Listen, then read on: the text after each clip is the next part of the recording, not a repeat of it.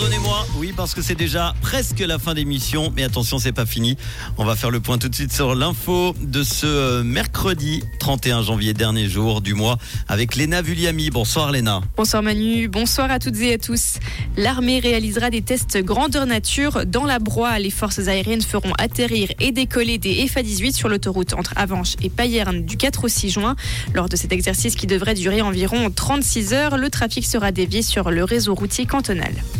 Un chien pour aider à témoigner devant la police à Lausanne. C'est une collaboration entre la police municipale de Lausanne et l'association Chien de cœur.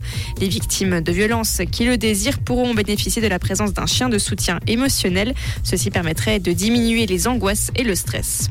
Le tramway Renan-Lausanne-Flon est bientôt sur pied. Les travaux de construction vont aborder la dernière section de ce grand chantier lancé en août 2021. Des travaux qui vont impacter la rue de Genève entre la Vigie et la place de l'Europe.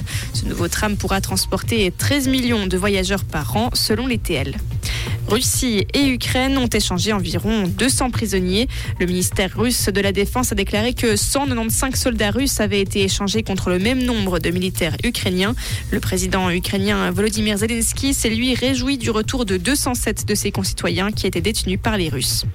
Des gardes à vue suite à la crise agricole en France. 18 personnes ont été interpellées pour entrave à la circulation au sud de Paris et 15 ont été placées en garde à vue. C'est ce qu'ont indiqué des sources policières et le parquet. Et il faudra 70 ans pour rétablir la bande de Gaza et des dizaines de milliards de dollars selon l'ONU.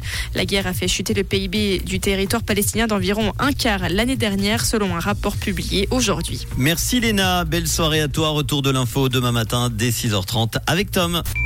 Comprendre ce qui se passe en Suisse romande et dans le monde, c'est aussi sur rouge.